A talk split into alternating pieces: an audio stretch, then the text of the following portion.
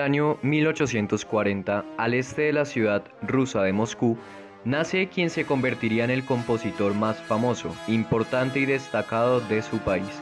Estamos hablando de Tchaikovsky, quien a pesar de ser contemporáneo de Bordin, Korsakov y Mussorgsky, integrantes del grupo de los cinco, logró sobresalir, llevando aspectos de su vida personal a la música, convirtiéndola en un mecanismo para desbordar sentimientos y situaciones de su existir. En esta oportunidad hablaremos de la Sinfonía número 4 en Fa menor, compuesta por Tchaikovsky entre el año 1877 y 1878.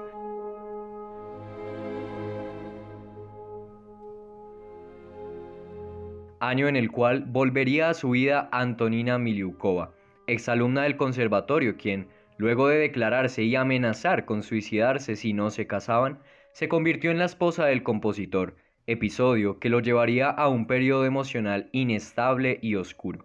Sumado a esto, Tchaikovsky mantenía relación económica con una viuda rusa, Nadezhda Bonmek, quien, enamorada de su música por referencia de Rubinstein, financió al músico durante 13 años. Algunos escritores afirman que la relación fue más allá de lo económico, teoría que toma fuerza al confirmar que se escribieron más de 1.300 cartas en el periodo mencionado entre ellas la dedicatoria de la cuarta sinfonía del compositor para Nadezhda.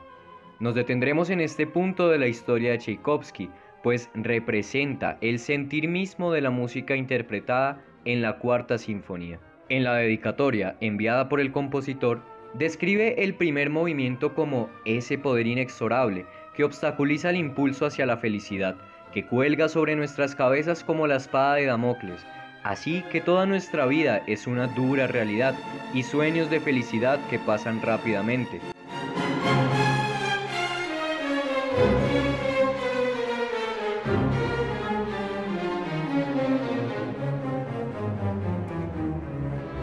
¿Y cómo no hablar de esa manera cuando la persona a la que le envías cartas y elaboras música se convierte en otro intento fallido de buscar la felicidad en el amor? Debido a la nula posibilidad de conocerla y llevar esa relación al siguiente escalón. El segundo movimiento, siguiendo este hilo de amargura, representa esa oportunidad que se dejó pasar. En palabras del compositor, la melancolía que nos embarga cuando los recuerdos se agolpan en nosotros. A pesar de los momentos felices, uno se lamenta del ayer y se siente demasiado cansado para empezar a vivir otra vez. Es más fácil permanecer pasivo y mirar hacia atrás. Es triste y dulce hundirse en el pasado.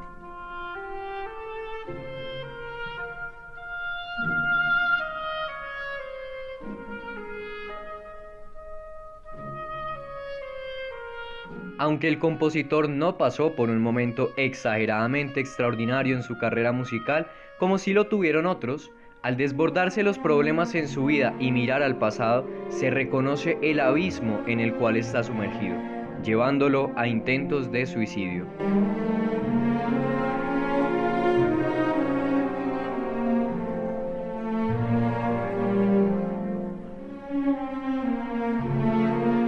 El tercer movimiento sale un poco de esta idea del melancolismo y dolor, llevándonos a un ambiente más irreal, imaginario que nace desde el propio deseo de la mente en blanco, dice el compositor. Es una sucesión de arabescos caprichosos que se suceden cuando la mente está vacía y la imaginación empieza a crear ideas intangibles, un campesino borracho, una breve canción callejera, un desfile militar. Las representaciones son inconexas, irreales, atropelladas y extrañas. Finalmente, el cuarto movimiento cambia la perspectiva oscura de la obra, aunque no completamente.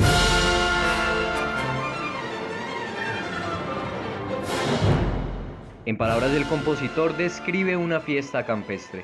Ante la alegría de los demás se olvida uno de sí mismo, pero el destino reaparece para recordarnos quiénes somos. Los otros permanecen indiferentes a nuestra soledad y tristeza, la vida será soportable participando de estas hondas y sencillas alegrías.